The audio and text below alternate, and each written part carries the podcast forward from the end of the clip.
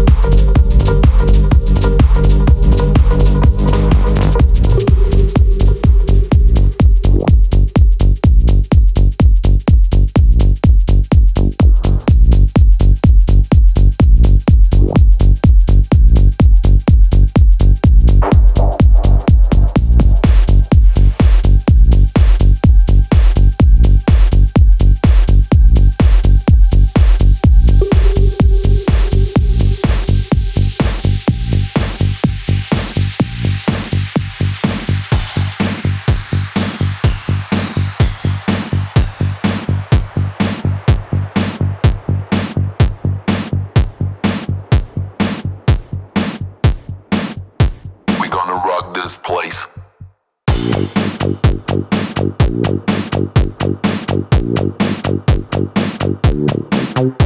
We gonna rock.